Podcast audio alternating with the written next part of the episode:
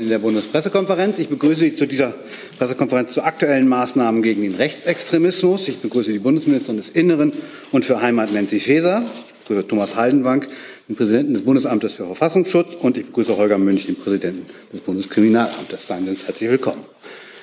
Frau Ministerin, Sie fangen an. Ja, vielen Dank, Herr Feldhoff, für die Gastfreundschaft, meine Damen und Herren. Seit Wochen sehen wir, dass das Herz für unsere Demokratie auf unseren Straßen und Plätzen schlägt. Hunderttausende in unserem Land verteidigen unsere Demokratie und das, was sie ausmacht, nämlich Demokratie, Vielfalt und Menschenwürde. Dass so viele Menschen gegen Hass, gegen Ausgrenzung auf die Straße gehen, ist für mich Ermutigung und Auftrag zugleich. Das ist wirklich ein sehr positives Signal. Denn es geht darum, unsere offene Gesellschaft gegen ihre Feinde zu verteidigen. Wir müssen uns als wehrhafte Demokratie den Extremisten entgegenstellen. Viele Menschen sehen, dass es in diesem Jahr darum geht, zu verhindern, dass Rechtsextremisten wieder Macht und Einfluss gewinnen. Viele Menschen werden aufgerüttelt durch das, was in den letzten Wochen öffentlich wurde, wenn rechtsextreme Netzwerke mit Beteiligung von Vertretern der AfD und der identitären Bewegung Menschen aufgrund ihrer ethnischen Herkunft massenhaft aus Deutschland vertreiben wollen, dann ist das ein Angriff auf die Grundfesten unserer Demokratie. Und es zeigt erneut, der Rechtsextremismus bleibt nach wie vor die größte Bedrohung für unsere demokratische Grundordnung. In den vergangenen Jahren verübten Rechtsextremisten über 20.000 Straf- und Gewalttaten im Jahr. Viele Menschen haben Angst, selbst Ziel eines solchen Angriffes zu werden. Jüdinnen und Juden, Muslime, die mehr als 20 Millionen Menschen in unserem Land, die eine Einwanderungsgeschichte haben. Und diese Angst ist leider sehr konkret, wenn Menschen sich fragen, ob sie in Deutschland noch sicher sind. Die Antwort darauf kann nur sein, wir schützen sie, wir stehen an ihrer Seite. Rechtsextremisten agieren vernetzt und strategisch, insbesondere die sogenannte neue Rechte versucht, ihre menschenverachtende Ideologie in die Mitte der Gesellschaft zu tragen. Der verlängerte Arm dieser Rechtsextremisten reicht bis in unsere Parlamente. Wir wollen diese rechtsextremistischen Netzwerke zerschlagen. Wir wollen ihnen ihre Einnahmen entziehen. Wir wollen ihnen die Waffen wegnehmen. Kurz, wir wollen alle Instrumente des Rechtsstaates nutzen, um unsere Demokratie zu schützen. Der Kern unserer Strategie bleibt Prävention und Härte. Wir müssen verhindern, dass diese menschenverachtenden Ideologie weiter sich in unsere Gesellschaft hineinfrisst. Von meinem Aktionsplan gegen Rechtsextremismus, den ich hier zu Beginn meiner Amtszeit vorgestellt habe, haben wir fast alles umgesetzt oder die Maßnahmen laufen bereits. Dazu gehören Verbote rechtsextremistischer Gruppierungen, neue Präventionsprogramme und mehr politische Bildung. Überall hier legen wir heute noch eine Schippe drauf. Manches habe ich schon längst vorgelegt, ist nur leider nicht beschlossen worden im Parlament. Dazu will ich äh, einmal das Waffenrecht aufzählen, was wir nach wie vor sehr dringend brauchen um Rechtsextremisten konsequenter entwaffnen zu können. Wenn jemand in einer Organisation Mitglied ist, die für den Verfassungsschutz ein extremistischer Verdachtsfall ist, dann muss ihm auch die Waffenerlaubnis entzogen werden. Deshalb wollen wir für einheitliche rechtliche Standards sorgen und den Informationsaustausch verbessern. Wir dürfen nicht auf weitere schwere Straftaten oder Gewalttaten warten, sondern wir müssen jetzt handeln. Ebenso dringend brauchen wir, das ist mein Appell, jetzt das Demokratiefördergesetz. Wir müssen gerade jetzt den zivilgesellschaftlichen Institutionen den Rücken stärken bei ihrer wichtigen Arbeit gegen den Extremismus. Der Deutsche Bundestag sollte aus meiner Sicht also sehr zügig dieses Gesetz jetzt beschließen. Gleichzeitig brauchen wir aber zusätzliche Maßnahmen und Instrumente und dazu stellen wir Ihnen heute ein umfassendes Paket vor, und dazu gehören die folgenden Maßnahmen. Wir wollen die Resilienz der Demokratie, die Widerstandskraft unserer Demokratie stärken. Deshalb muss das Disziplinarrecht, was wir umfassend reformiert haben und zum 1. April in Kraft tritt, jetzt konsequent durchgesetzt werden. Extremisten haben im öffentlichen Dienst nichts zu suchen. Gleichzeitig müssen wir aber auch Institutionen besser absichern. Wenn autoritäre Kräfte die Demokratie angreifen, ist die Justiz oft ihr oberstes Ziel, übrigens auch die Presse. Gleichzeitig ist es aber auch notwendig, die Unabhängigkeit des Bundesverfassungsgerichtes stärker abzusichern. Dazu bietet es sich an, die zentralen Regelungen zur Organisation und Verfahren über das Bundesverfassungsgericht auch ins Grundgesetz mit aufzunehmen. Es geht um einen ganzheitlichen Ansatz in der Bekämpfung von Rechtsextremisten. Ich möchte rechtsextremistische Netzwerke genauso behandeln wie Gruppierungen der organisierten Kriminalität. Diejenigen, die den Staat verhöhnen, müssen es mit einem starken Staat zu tun bekommen. Das bedeutet, jeden Rechtsverstoß konsequent zu verfolgen und zu ahnden. Das kann nicht nur durch die Polizei, sondern auch durch die Ordnungsbehörden wie die Gaststätten oder Gewerbeaufsicht geschehen. Bei Rechtsextremisten jeden Stein umzudrehen, das muss der Ansatz sein. Das Bundesamt für Verfassungsschutz übermittelt bereits jetzt Informationen an die zuständigen Behörden vor Ort. Und das ist auch wichtig so. So können zum Beispiel rechtsextremistische Veranstaltungen auch untersagt werden. Diese Befugnisse wird der Verfassungsschutz nun verstärkt nutzen. Die Zusammenarbeit mit Landes- und Kommunalbehörden wollen wir vertiefen. Wir müssen des Weiteren die finanziellen Verbindungen in rechtsextremen Netzwerken aufdecken, um ihnen die Einnahmen zu entziehen. Es gilt das Prinzip Follow the Money. Operativ haben wir die Finanzermittlungen beim Bundesamt für Verfassungsschutz deutlich verstärkt bereits. Banken werden sensibilisiert, Finanzstrukturen werden detailliert aufgearbeitet, aber gesetzlich stoßen wir an Grenzen. Derzeit sind Finanzermittlungen auf volksverhetzende und gewaltorientierte Bestrebungen beschränkt. Das reicht nicht aus. Ich will mit einer Gesetzesänderung deshalb dafür sorgen, dass es auf das Gefährdungspotenzial ankommt.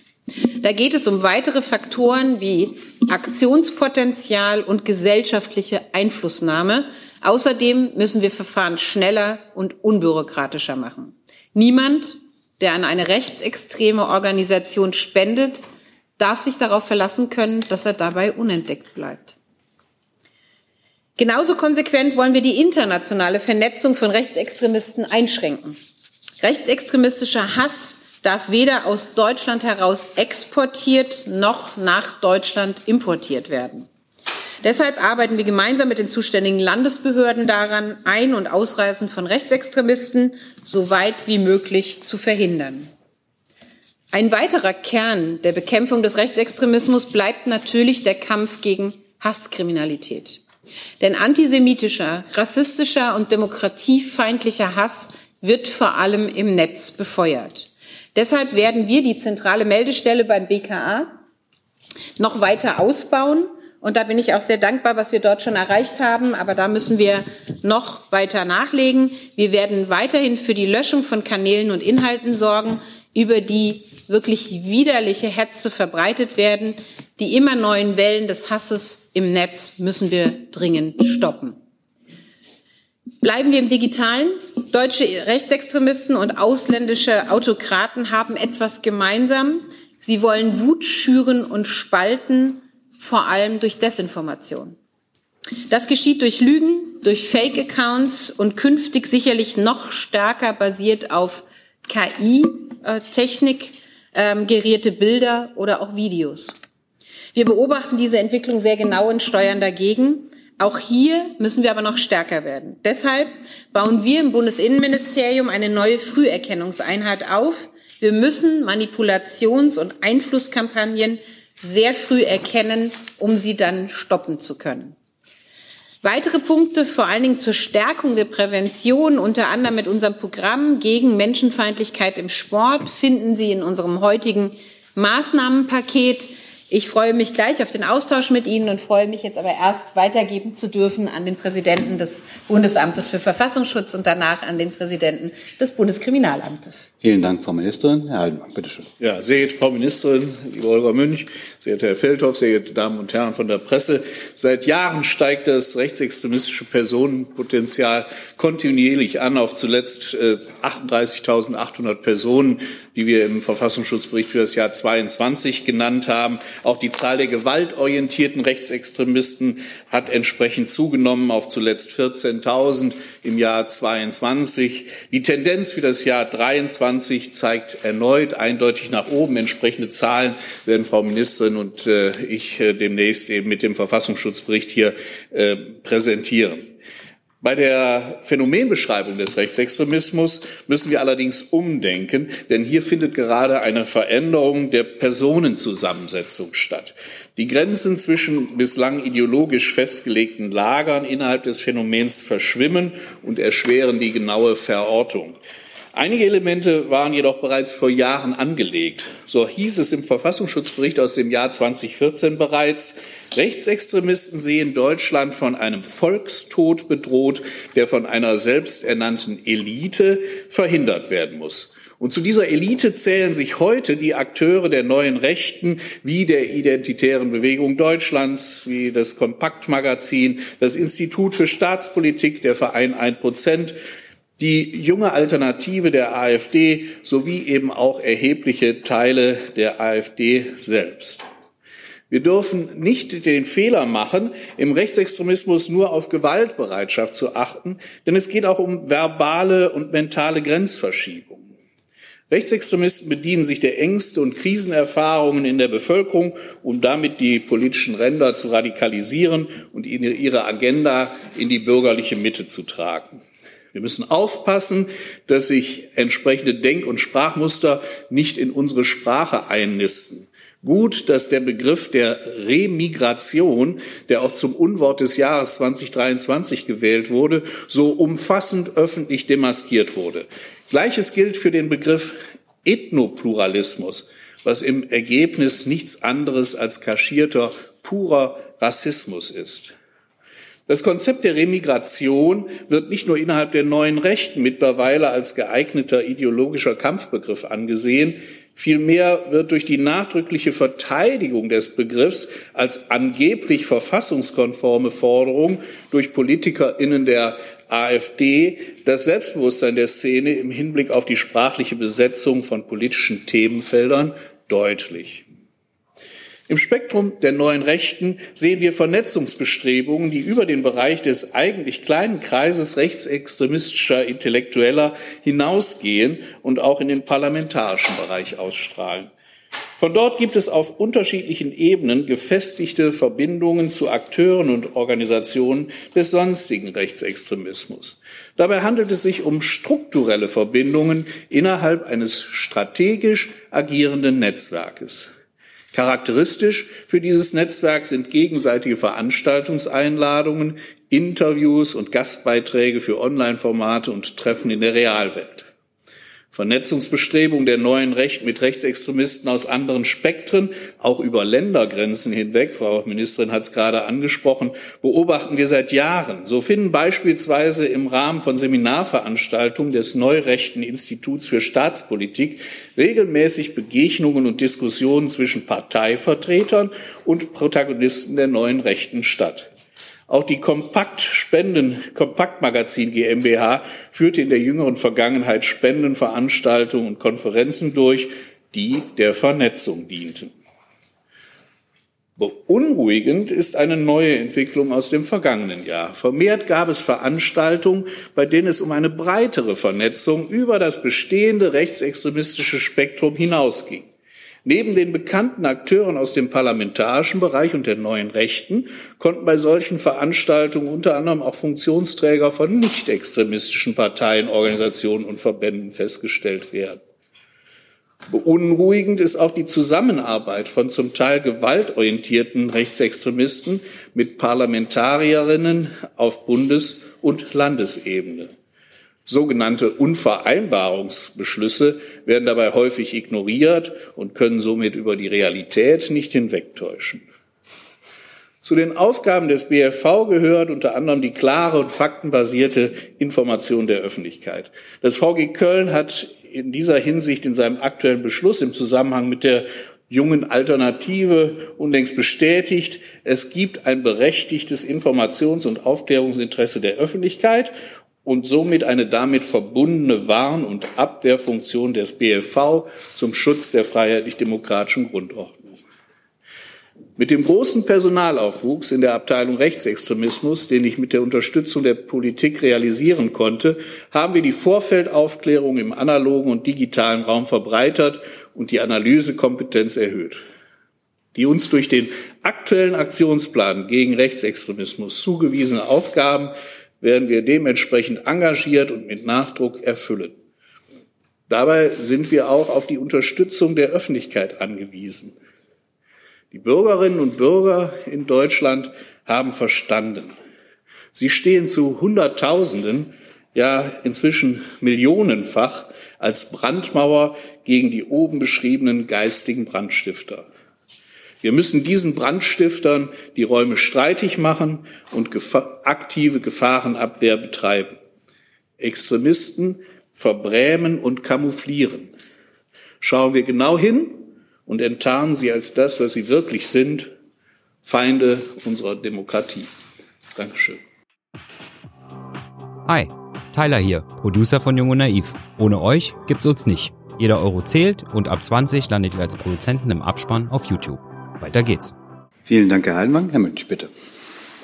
Ja, Frau Ministerin, meine Damen und Herren, politisch motivierte Kriminalität, das ist ja mein Thema, hat in Deutschland erheblich zugenommen in den letzten Jahren. Innerhalb von zehn Jahren hat sie sich mehr als verdoppelt. Besorgniserregend ist insbesondere der Anstieg von Gewaltdelikten und von Hasskriminalität. Und für das Jahr 2023 zeichnet sich bereits ab, dass sich dieser Trend fortsetzt.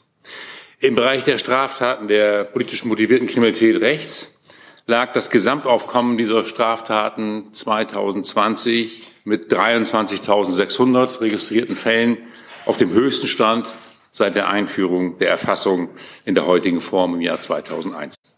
Nach einem leichten Rückgang 2021 haben wir dann 2022 mit rund 23.500 Fällen wieder ein Niveau nahe dem Höchststand erreicht und Leider kann ich sagen, 2023 werden wir einen neuen Höchststand erreichen. Die Zahlen werden wir ja auch dann im Frühjahr verkünden, aber es ist schon jetzt klar, dass es deutlich über dem Niveau von 2022 oder 2020 liegt. Größtenteils handelt es sich dabei um Propagandadelikte und Volksverhetzung. Im Jahr 2022 stieg aber auch die Anzahl der Gewaltstraftaten deutlich um 12,3 Prozent auf 1170 erfasste Delikte. Und auch hier gibt es keine Entspannung in 2023. Die Gewaltbereitschaft in der rechten Szene ist nach wie vor hoch. Hinzu kommt die ausgeprägte Affinität zu Waffen und Sprengstoffen sowie deren Verfügbarkeit in der Szene.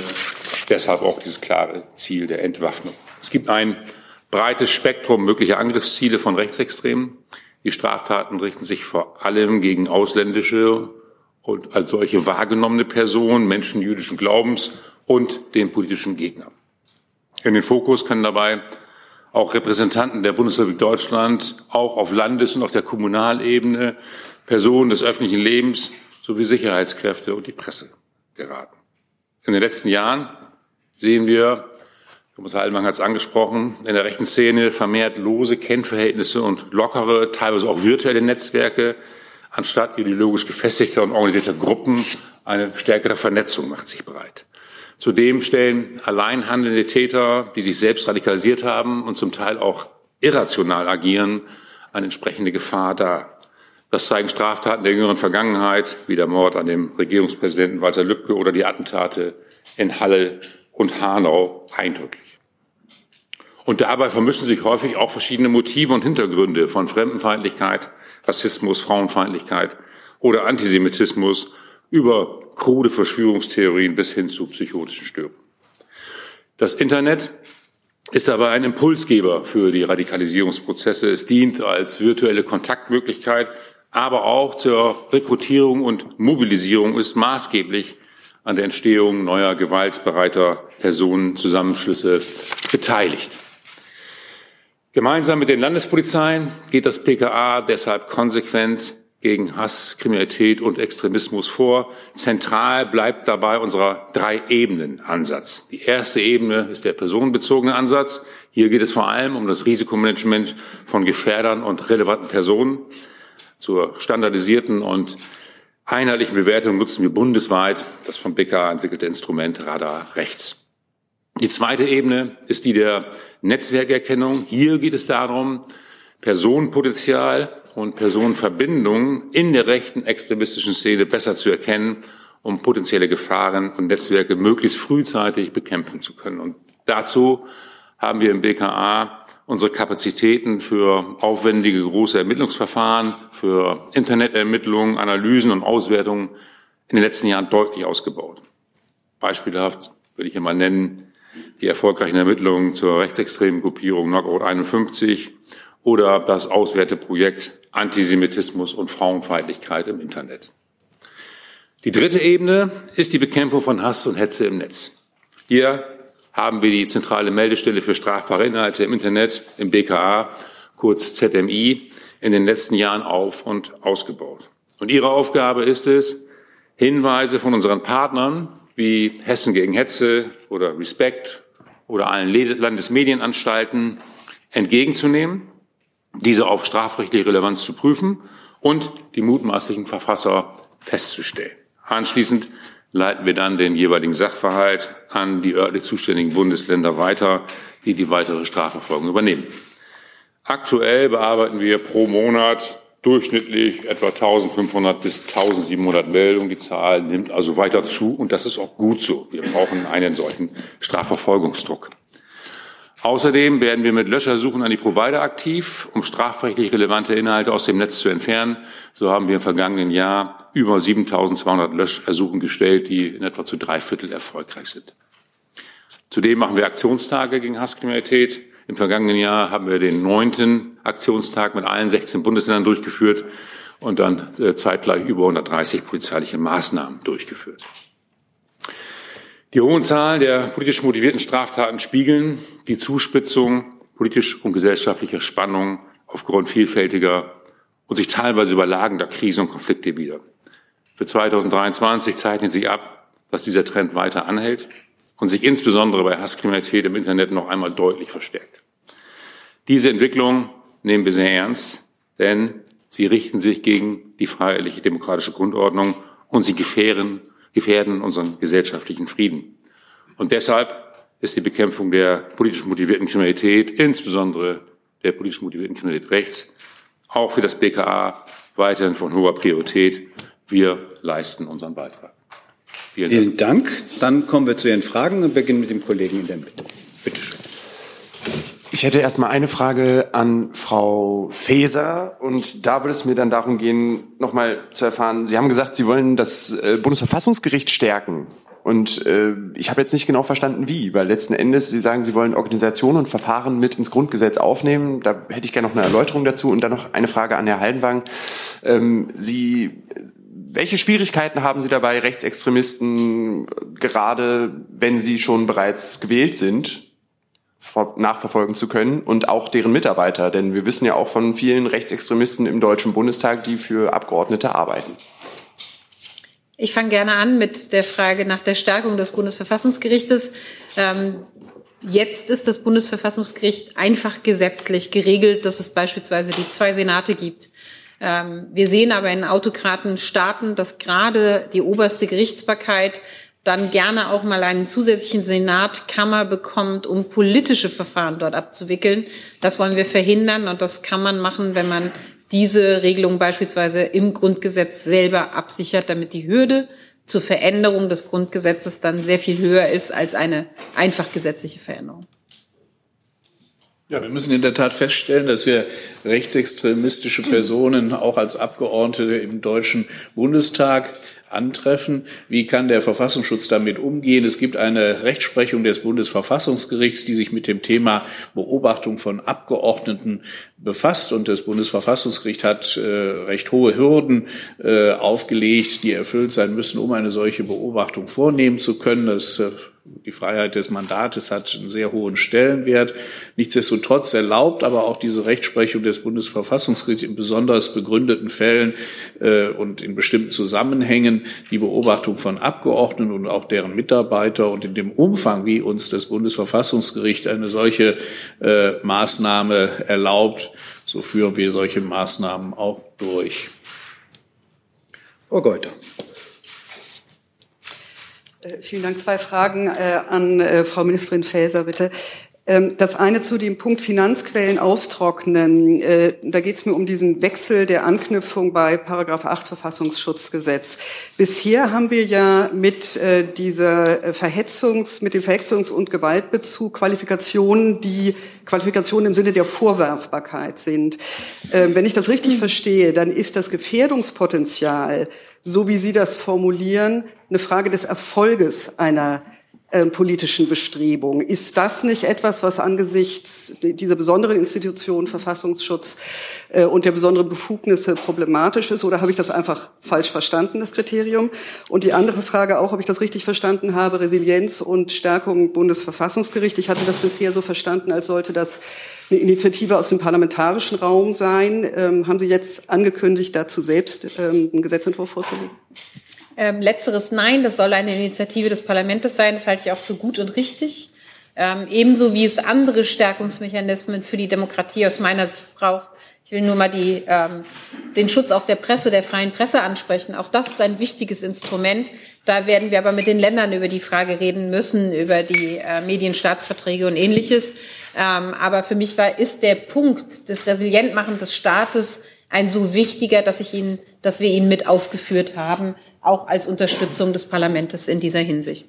Ähm, das Zweite, was Sie ansprechen, nein, ähm, der Begriff, den ich jetzt hier eingeführt habe, des Gefährdungspotenzials, den haben nicht wir eingeführt, sondern es ist ein Begriff des Bundesverfassungsgerichtes, ähm, den er beim einem Urteil schon definiert hat, beispielsweise auch durch Aktionen, Aktionspotenzial, was man dort sehen kann. Also es gibt eine wirkliche Aufführung von Kriterien, die das Bundesverfassungsgericht aufgeführt hat, die wir aber gesetzlich manifestieren müssen die können wir nicht einfach so anwenden, weil die Gewaltorientierung jetzt im Paragraphen 8a Bundesverfassungsschutzgesetz drinsteht.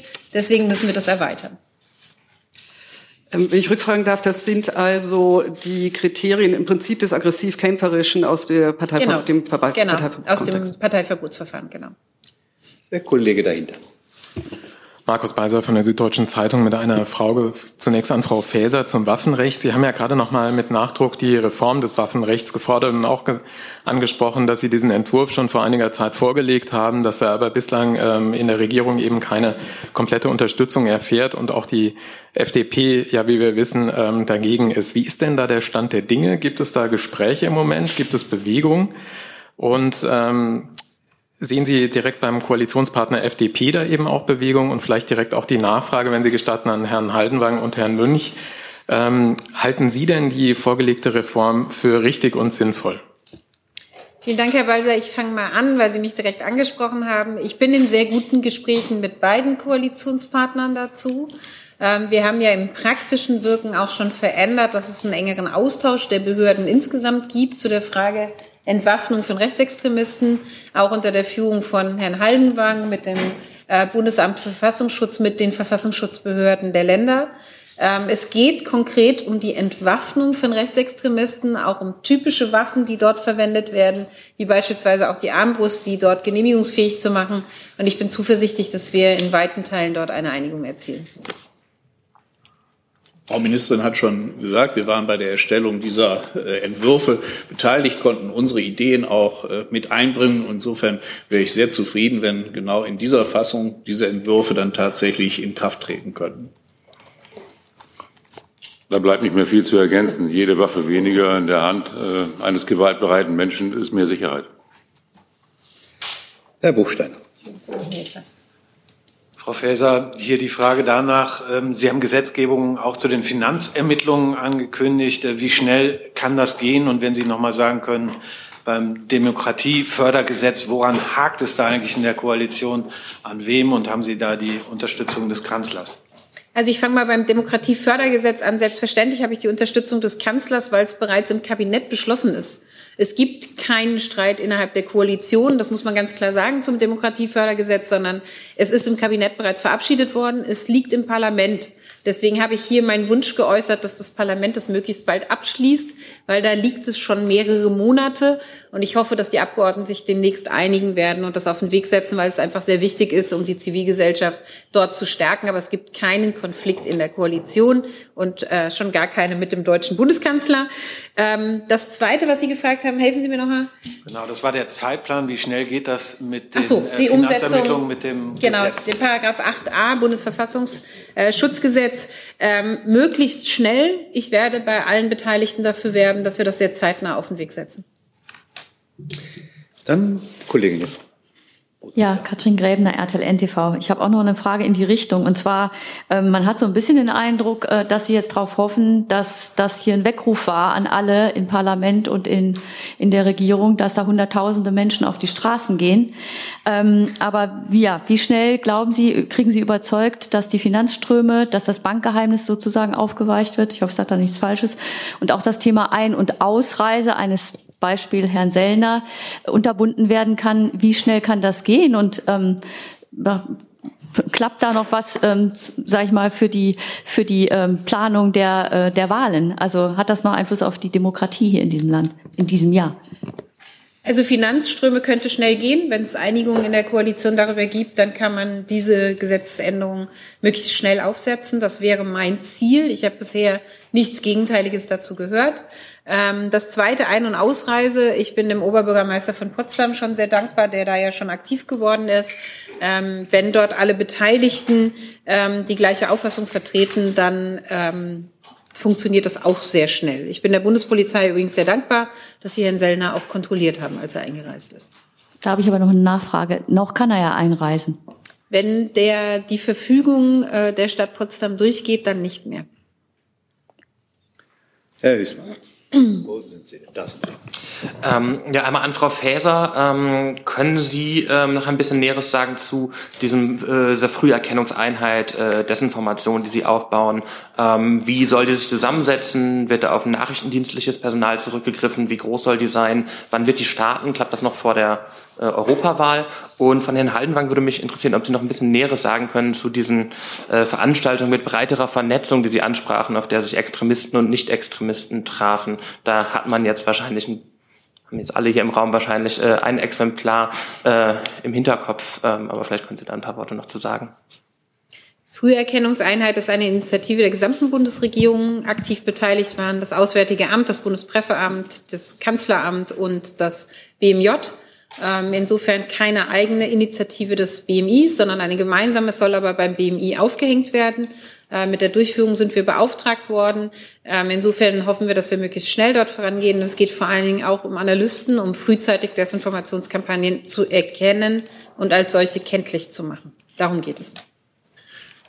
Ja, das andere Thema, äh, ich sagte es vorhin schon in meinem Intro, äh, wir sehen schon seit Jahren, dass es Vernetzungstreffen gibt der neurechten Szene oft initiiert eben durch das Institut für Staatspolitik äh, in Schnellroda äh, oder eben auch durch das äh, Kompaktmagazin. Da ging es nicht nur darum, dass man Ideologien untereinander austauscht und sehr häufig und sehr gerne schon über auch dieses Thema Remigration, Umvolkung und dergleichen gesprochen hat. Es ging auch immer darum, Spenden zu sammeln eben für dieses rechtsextremistische Netzwerk. Neu war jetzt äh, eben im vergangenen Jahr, äh, dass der Kreis der Teilnehmenden erweitert wurde.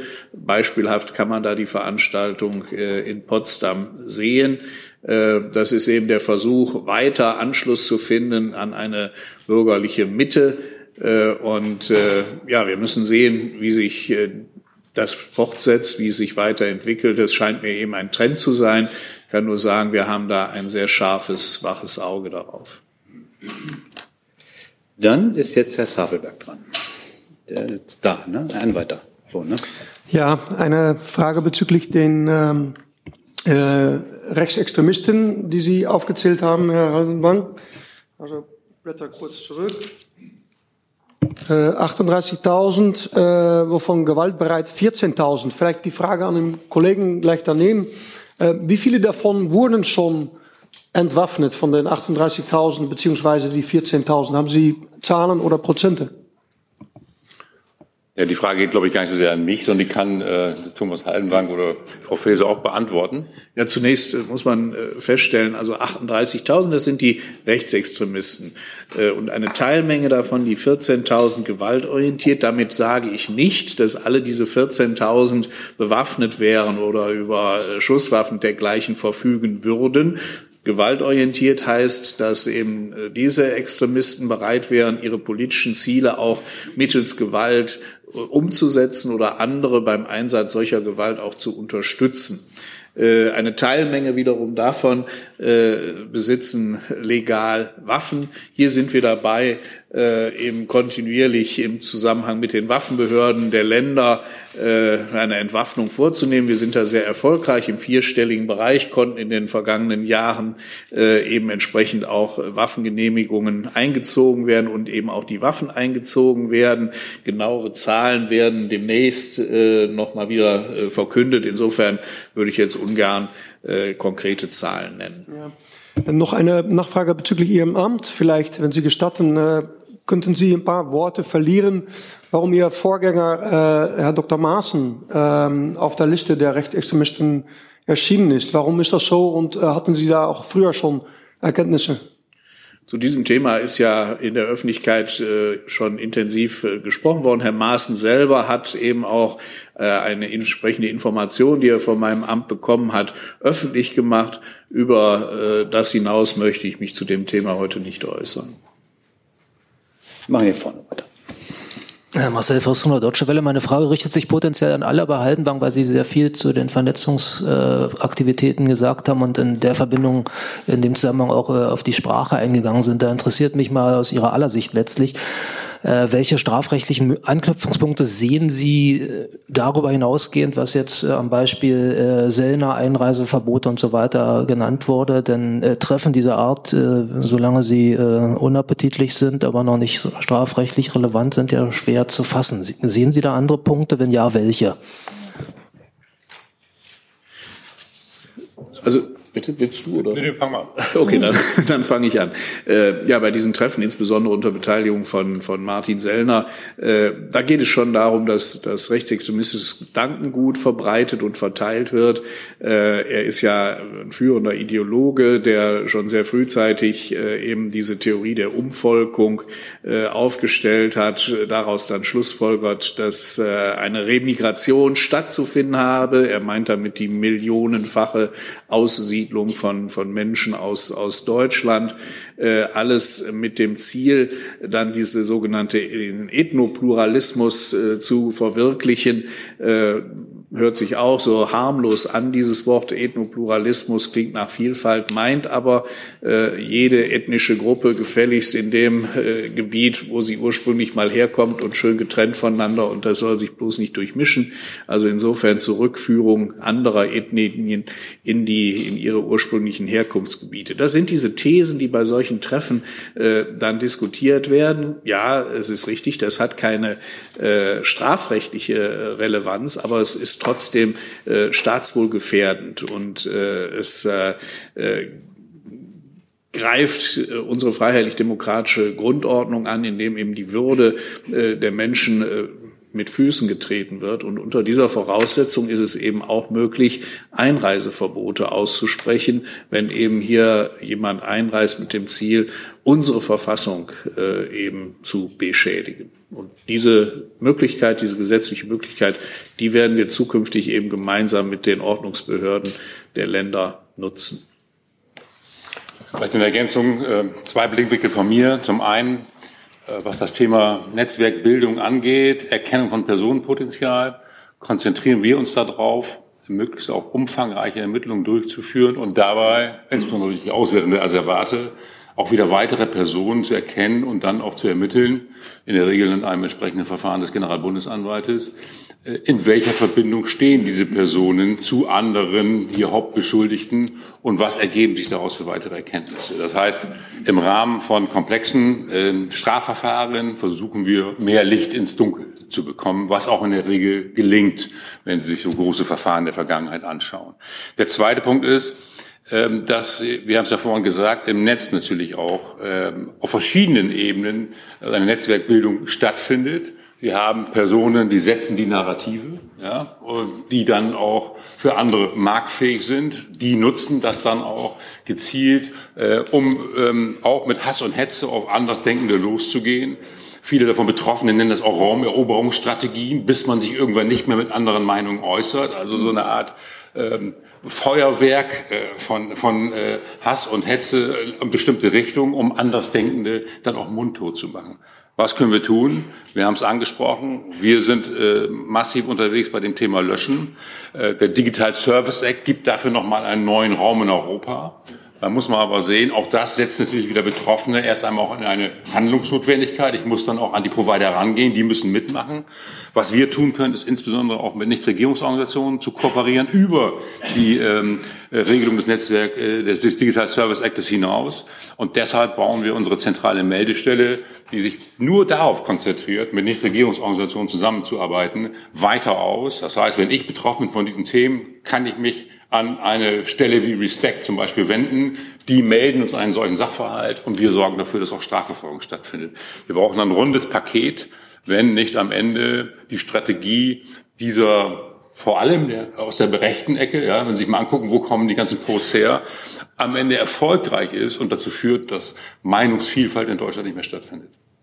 Und ich will das, Sie haben mich ja auch angesprochen, Sie haben gesagt, uns alle drei, ich will es nochmal sagen, das ist nicht unappetitlich, was da besprochen wurde in Potsdam.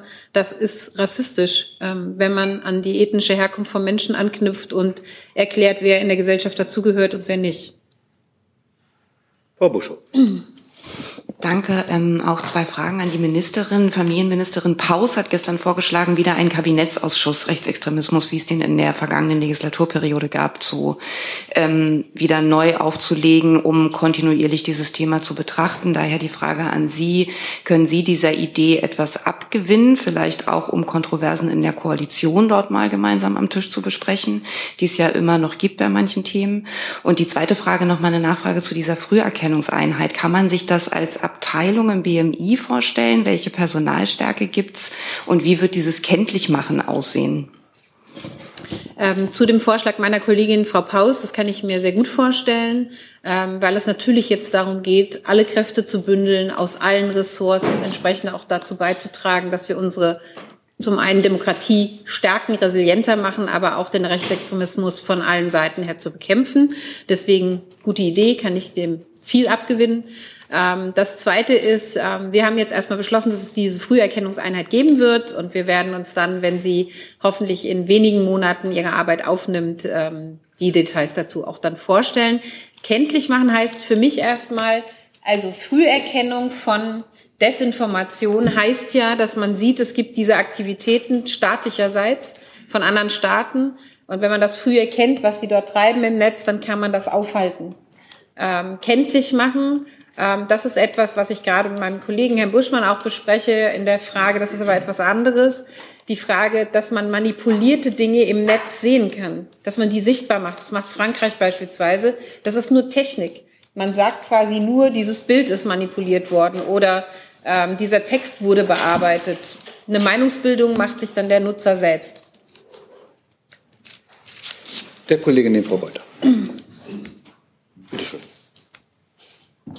Külac ist mein Name von Hürriyet.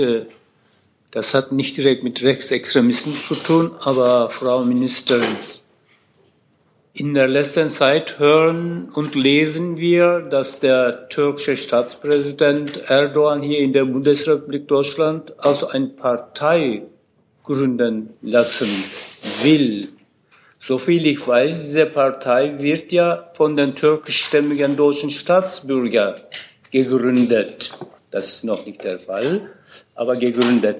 Haben die deutschen Sicherheitsbehörden irgendwelche Indizien oder was äh, Festes in der Hand, dass äh, Erdogan damit irgendwie zu tun haben könnte, dass die türkischstämmige deutsche Staatsbürger hier in der Bundesrepublik Deutschland eine Partei gründen? Also ich habe mich dazu ja öffentlich schon geäußert und ich habe gesagt, dass äh, ich mir verbitte, dass aus dem Ausland äh, Einfluss auf, äh, Demokrat auf Parteienbildung in Deutschland äh, genommen werden. Äh, dazu stehe ich auch weiterhin. Ansonsten gibt es klare Kriterien, die aus unserem Grundgesetz herauskommen, äh, wonach man in Deutschland Parteien gründen darf. Aber die Sicherheitsbehörden haben kein Indizien dafür. Dass Erdogan Ob die Sicherheitsbehörden Indizien haben, dass Erdogan beteiligt ist solange äh, es diese Partei überhaupt noch nicht gibt, ja. gibt es für uns auch keinen Ansatz, hier in irgendwelche Prüfungen einzusteigen. Warten wir erst mal ab, was tatsächlich geschieht. Herr Kollege. Frau Feser, nochmal Torben Lening, Mitteldeutscher Rundfunk. Ähm, Sie hatten vorhin ausgeführt, dass es eine Sorge gibt, dass sowohl Presse als auch Justiz vereinnahmt werden könnten von Rechtsextremen. Äh, jetzt ist meine Frage, vor allem auch im Interesse meines Senders, äh, welche, wie groß ist denn das Ansinnen in der Ampelkoalition, da noch etwas dran zu werkeln, bis die Landtagswahlen im Osten vonstatten gegangen sind? Also ich hatte ja darauf hingewiesen, Presse zu schützen ist erstmal Aufgabe der Länder. Es gibt ja Medienstaatsverträge, die durch die äh, Staatskanzleien, dort ist das angesiedelt, ähm, ausgehandelt werden. Insofern geht es darum, dort jetzt auch ähm, das Interesse dort zu wecken, resilienter zu machen und die öffentlich-rechtlichen dort auch zu schützen. Verfassung? Die Verfassung, ähm, haben wir ja gesagt, soll aus der Mitte des Bundestages kommen. Ähm, dabei werden wir sehr stark unterstützen und ich äh, freue mich sehr, dass einige Parteien sich da schon auch sehr positiv zugeäußert haben. Dann machen wir zwei Reihen weiter. Nur noch nicht, glaube ich. Erstmal der Kollege. Okay, vielen Dank. Andreas Becker, Nordgrün Mediengruppe. Eine Frage an Herrn Haldenwang. Herr Haldenwang, Sie äußern sich sehr dezidiert, offensiv, entschlossen, wortgewaltig gegen die AfD. Kritiker, auch in Ihrer Partei, der CDU, werfen Ihnen vor, Mensch, der soll sich mal lieber auch zu den eher linksorientierten Klimaklebern ähm, aktiver und entschlossener ähm, positionieren. Wie sehen Sie selbst Ihre Rolle als Verfassungsschutzpräsident in der Diskussion? Denn Sie haben ja auch schon juristische Blessuren davongetragen durch bestimmte Äußerungen. Der Verfassungsschutz erfüllt seine gesetzliche Aufgabe. Und das heißt, wir beobachten Bestrebungen gegen die freiheitlich-demokratische Grundordnung, und zwar Bestrebungen aller Art, aus welcher Richtung, aus welcher Ecke auch immer kommend. Insofern äh, können Sie auch in unseren Verfassungsschutzberichten nachlesen, dass wir intensiv bearbeiten äh, Fälle aus dem Bereich des Linksextremismus, des auslandsbezogenen Extremismus. Ein Riesenschwerpunkt ist bei uns eben auch äh, der Islamismus und der Islamismus islamistische Terrorismus. Und als größte Gefahr für unsere Demokratie und für die Sicherheit in Deutschland sehen wir in der Tat den Rechtsextremismus. Insofern wird er auch mit einer sehr hohen Priorität bearbeitet. Es gehört zu meinen gesetzlichen Pflichten, so steht es im Bundesverfassungsschutzgesetz drin, die Öffentlichkeit über unsere Erkenntnisse zu diesen Bestrebungen zu informieren. Und äh, diese Aufgabe äh, gibt es seit einigen Jahren. Und dieser gesetzlichen Pflicht komme ich nach. Ich sprach vorhin dass äh, die Entscheidung des VG Köln von vor 14 Tagen ausdrücklich an. Da hat das Gericht noch einmal bestätigt, dass es die Aufgabe des Verfassungsschutzes und insofern auch seines Präsidenten ist, die Öffentlichkeit eben zu warnen und zu informieren. Und äh, ja, dieser Aufgabe komme ich in alle Richtungen nach. Sie werden von mir auch Interviews zu anderen Phänomenbereichen neben dem Rechtsextremismus wahrnehmen. Aber ich glaube, auch die Medien scheinen sich sehr stark auf Rechtsextremismus zu konzentrieren. Deshalb steht das im Vordergrund. Wenn Sie von Blessuren sprechen, die ich durch irgendwelche Verfahren der AfD erhalten haben sollte, dann weiß ich eigentlich gar nicht, was, ich, was Sie meinen. Denn in jüngerer Zeit gewinnen wir ein Verfahren nach dem anderen. Also ich möchte mich auch nochmal klar vor meinen Präsidenten stellen. Ähm dass hier nichts politisch gemacht wird, ist ja wohl sehr eindeutig. Also das sehen Sie schon an unterschiedlichen Parteien, denen wir angehören. Ähm, aber ich will mich diesem Eindruck nochmal entgegenstellen, weil gerade eine Partei im Parlament immer diesen Eindruck erstellt. Das Bundesamt für Verfassungsschutz hat eine klare gesetzliche Aufgabe und der kommt es nach. Und zwar in alle Richtungen. Und ähm, ich werde irgendwann hoffentlich in Deutschland mal nachvollziehen können, warum man niemals über eine Form des Extremismus reden kann, ohne nicht nach den anderen gefragt zu werden. Ähm, ich stelle das immer wieder fest. Ich hatte damals im politischen Raum eine Diskussion, als ich mich sehr dezidiert gegen den gewaltbereiten äh, Linksextremismus beim Dannröder Forst geäußert habe, ähm, dass mir dann gleich vorgeworfen wird, wieso denn links, wieso nicht rechts. Ähm, wir gehen gegen alle drei Formen des Extremismus hart vor. Gegen Linksextremisten genauso wie gegen Islamisten. Und ich will nochmal sagen, gerade die Finanzermittlungsbefugnisse, ähm, die wir jetzt im Bundesverfassungsschutzgesetz implementieren wollen, die wird natürlich gegen alle Formen von Extremismus dann auch angewandt. Ist ja völlig klar. Das ist ja keine Klausel gegen Rechtsextremismus, sondern das ist eine Form der Erweiterung, äh, dass wir bei den Finanzermittlungen gegen extremistische Bestrebungen, die sich gegen unseren Staat richten, gegen unsere Demokratie auch anwenden können. Zusatz? Ich, ich, ganz kurz zu Herrn Haldenwang noch. Das war das, der Begriff Prüffall, den Sie nicht benutzen durften, juristisch. Prüffall. Ja, das wenn Sie sich jetzt, erinnern. Das ist jetzt fünf Jahre her und es war eine rechtlich umstrittene Frage. Die haben wir auch gar nicht weiter durchexekutiert. Mir ging es damals um eine schnelle Entscheidung, äh, eben auch um zum Verdachtsfall zu kommen. Also äh, ja, das ist auch vorgekommen. Verdachtsfall wurde ja aber jetzt eindrucksvoll bestätigt. Frau Kollegin. Ja, vielen Dank, Rebecca Wiese, Stuttgarter Zeitung. Ich habe auch noch mal eine Frage an Herrn Haldenwang, äh, vor allen Dingen zum Vorfeld, weil Sie sagten, die Vorfeldaufklärung soll erhöht werden. Ich habe auch den Eindruck, dass das im Zusammenhang gerade mit den Netzwerken relevanter wird. Ich habe mich gefragt, ist das etwas, was Sie jetzt auch mehr im Auge haben als zum Beispiel noch vor fünf Jahren? Und wie sich das entwickelt hat und auch wie Sie den Begriff fassen, weil der ja sehr vage ist, gerade wenn man über Vernetzung spricht. Ja, also ich äh, habe heute auch sehr viel eben den Begriff der neuen Rechten genutzt und das ist auch mit das Vorfeld. Äh, um diese äh, Bewegung kümmern wir uns eigentlich schon seit etlichen Jahren, eigentlich auch seit ich selber in der Funktion bin, äh, haben wir immer wieder eben auch zu den einzelnen Organisationen im Bereich der neuen Rechten berichtet. Und wir haben ja auch entsprechende Einstufungen dieser äh, entsprechenden Gruppierungen äh, über die Jahre hinweg vorgenommen, äh, hin inzwischen zu fast durchweg bei allen zum rechtsextremistisch erwiesenen Beobachtungen Beobachtungsobjekt. Also das ist ein Thema, was uns schon lange begleitet, was aber vielleicht in der Öffentlichkeit nie so angekommen ist weil eben die entsprechenden Gruppierungen, das ist ja so die, dieses Wesensmerkmal, äh, so kamoufliert, äh, agieren, Kreide fressend, äh, Schafspelze tragend, mit schönen Worten, äh, das kaschieren, was sie an brutalen Wirklichkeiten eigentlich sich vorstellen. Und das ist eben fast äh, in aller Regel äh, Feindlichkeit gegenüber Hass, Hetze gegen Minderheiten aller Art, äh, Antisemitismus, äh, Anti-Islam, Anti-Islam-Bewegung äh, gegen Muslime, gegen sexuelle äh, Minderheiten. Äh, all das äh, verletzt die Würde der Menschen. Das machen die eben recht geschickt kamoufliert. Wir kümmern uns schon sehr lange darum, aber es wird eben auch Zeit, und das hat ja jetzt vielleicht auch dieses Treffen dann in Potsdam gezeigt, äh, dass äh, eben auch diese Organisationen auch in der Öffentlichkeit deutlicher wahrgenommen werden müssen. Jetzt machen wir bei Ihnen.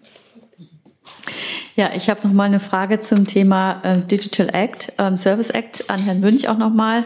Ähm, und zwar würde mich noch mal interessieren: Glauben Sie, dass damit die ähm, Social Media Konzerne äh, genug in in Haft genommen werden, auch genug, ähm, meinetwegen bei der finanziellen Strafverfolgung oder bei der Unterstützung, nicht Strafverfolgung, aber dass die sich auch wirklich, dass sie mal zur Kasse gebeten werden genug? Ist das hart genug das Schwert? Brauchen wir noch was in Deutschland? Und ähm, ist das jetzt jetzt nicht auch nochmal eine Gelegenheit für Sie, das Thema IP-Adressen, ähm, wo Sie ja auch Interesse dran haben, wenn es um Sexualstrafdelikte, äh, um die Verfolgung geht, ähm, da nochmal auf die Agenda zu bringen? Da, da hatten Sie ja immer noch die Hoffnung, da müsse sich endlich mal was tun, aber es tat sich nichts. Ähm, ich fange mal vorne an beim Digital Service Act. Äh, ich kann das noch nicht abschließend beurteilen.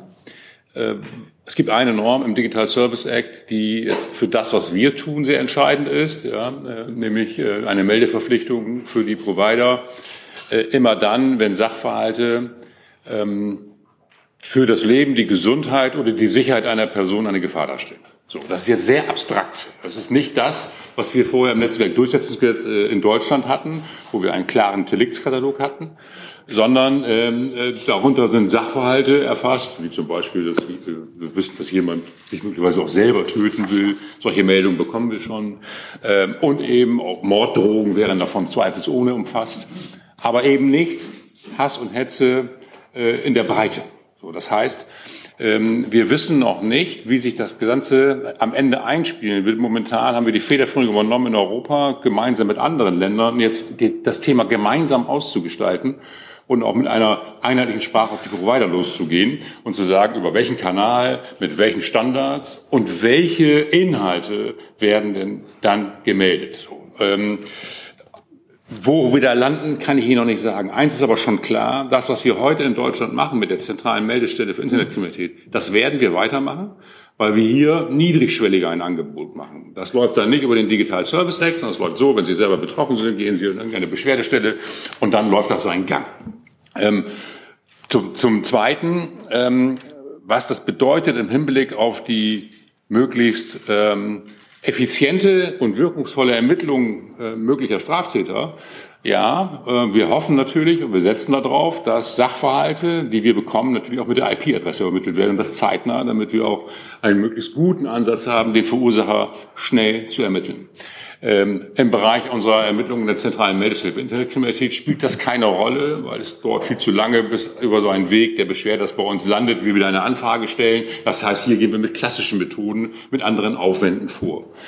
Insgesamt, wenn ich einen Strich drunter mache, erhoffe ich mir natürlich, ähm, dass wir doch noch einen Schritt vorankommen. Aber ähm, da weiß ich, dass äh, die Ministerin auch äh, immer wieder mit dem Thema unterwegs ist dass wir eine, eine Speicherung bekommen, die uns insbesondere bei diesen Delikten im Netz, sei es ein gefährden Sachverhalt im Bereich Terrorismus oder sei es eben eine solche Straftat, die Möglichkeit gibt, zeitnah auch einen Verursacher festzustellen, eine Speicherung nur vor wenigen Wochen würde dafür ausreichend sein. Dafür setzen wir uns weiterhin ein und Sie können das alles auf unserer Homepage nachlesen. Wir schreiben da auch immer wieder neue Papiere und neue Auswertungen dazu. Kurzum, der Digital Service Act wird eine Erweiterung sein. Er wird europaweit hoffentlich dazu führen, dass ähm, Straftaten von einer gewissen Bedeutung auch gemeldet werden. Er gibt die Möglichkeit, auch für Betroffene selber gegen Provider vorzugehen. Auch das müssen wir dann sehen, was in der Praxis sich dann äh, daraus ergibt.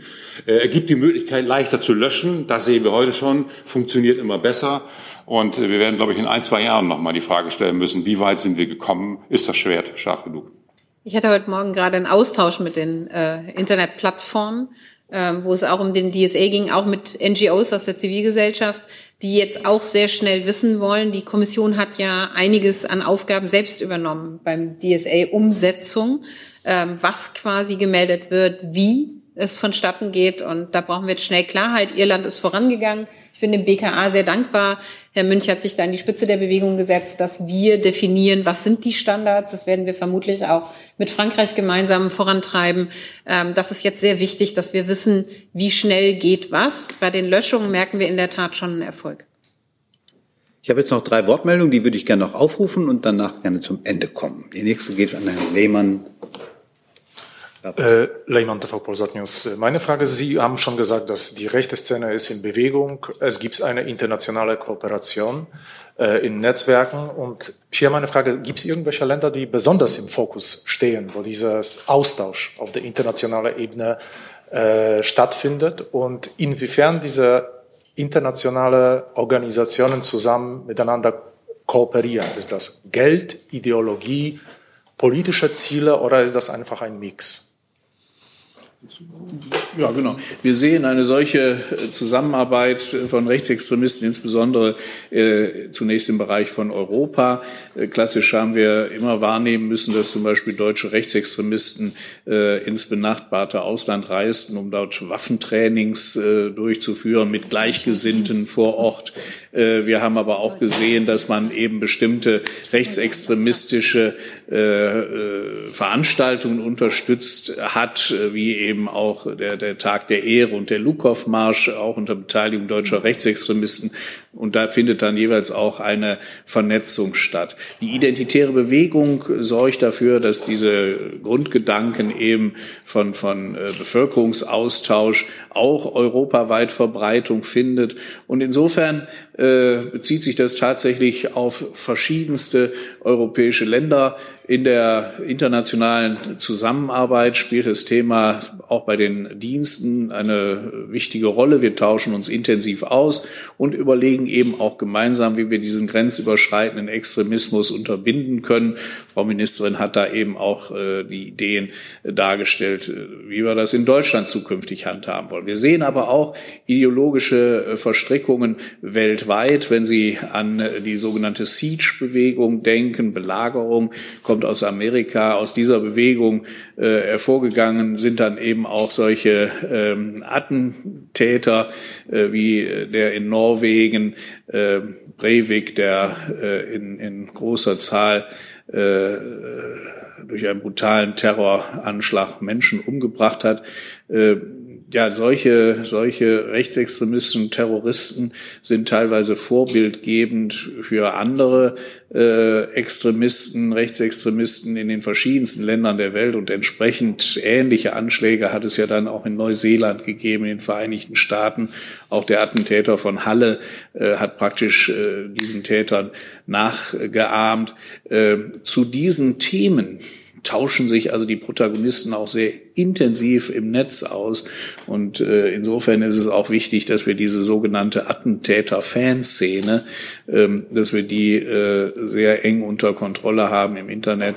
Und wenn es dann jeweils entsprechende Anhaltspunkte sind, dass wir uns dann eben auch mit den Polizeibehörden austauschen, die dann zu Exekutivmaßnahmen schreiten können. Du sag mal, Kira, ganz unter uns, du bist die Jüngste hier? Ja. Warum arbeitest du hier eigentlich? Na, weil wir das beste Journalismusformat in Deutschland sind und weil hier keine Werbung läuft. Und woher kommt die Kohle für dein Gehalt? Per Banküberweisung oder PayPal von den Leuten, die uns zuschauen oder zu hören. Wie das geht? Seht ihr in der Podcast-Beschreibung. Frau Kollegin, hier rechts, neben Frau Gold. Bitte schön. So, da sind, da sind Sie, ne? Hat sich erledigt. Dann hat die letzte Frage der Kollege hinten. Wunderbar. Das da, ne? Oh, nee, da, da sind Sie. Sehe es. Ähm, ich habe zwei kurze Fragen. Eine an Frau Faeser. Ähm, Nochmal zu der Früherkennungseinheit Desinformation. Können Sie vielleicht nochmal sagen, was das, wie die sich zu der äh, AG Hybrid verhält, die es ja schon länger gibt und der auch dort seit Beginn des ähm, Angriffskriegs auf die Ukraine eingerichteten Unterarbeitsgruppe. Ist das ergänzend? Ist das ein Teil davon? Ähm, und die zweite Frage an Herrn Haltenwang. Ähm, in diesem äh, Maßnahmenpaket wird jetzt angekündigt, äh, dass man stärker die, das BV stärker seine Datenübermittlungsbefugnisse nutzen wolle oder solle, ähm, um anderen Behörden Erkenntnisse zu liefern. Es gab jetzt ein Beispiel in Sachsen, da gab es so eine, so eine Gaststätte in äh, Thurgau, Ortsteil Staupitz, die Jahre, Jahre lang äh, Veranstaltungsort für rechtsextreme Konzerte war. Da haben dann das BV und das dortige LFV in Sachsen auch umfangreiche Hinweise geliefert an das Ordnungsamt, an den Landkreis, woraufhin dann die Gewerbeerlaubnis entzogen wurde. Jetzt hat aber das sächsische Oberverwaltungsgericht entschieden, ähm, dass das gar nicht ging, mit Verweis auf die jüngsten Entscheidungen des Bundesverfassungsgerichts. Ähm, also dass diese Übermittlung in dem Fall zumindest nicht, nicht möglich sein. Äh, jetzt ist die Frage, gibt es da eine Rechtsunsicherheit? Muss man das alles nochmal klären in Form äh, der Überarbeitung der, des Bundesverfassungsgerichtsgesetzes? Also haben Sie überhaupt die Möglichkeiten, um diese, diese Informationen so zu übermitteln, dass am Ende auch, wie in dem Fall, ein Konzertstandort äh, oder Veranstaltungsort für rechtsextreme Konzerte geschlossen werden kann? Ich fange vielleicht kurz an. Ähm, die Taskforce ist aus der AG Hybrid herausgegründet worden.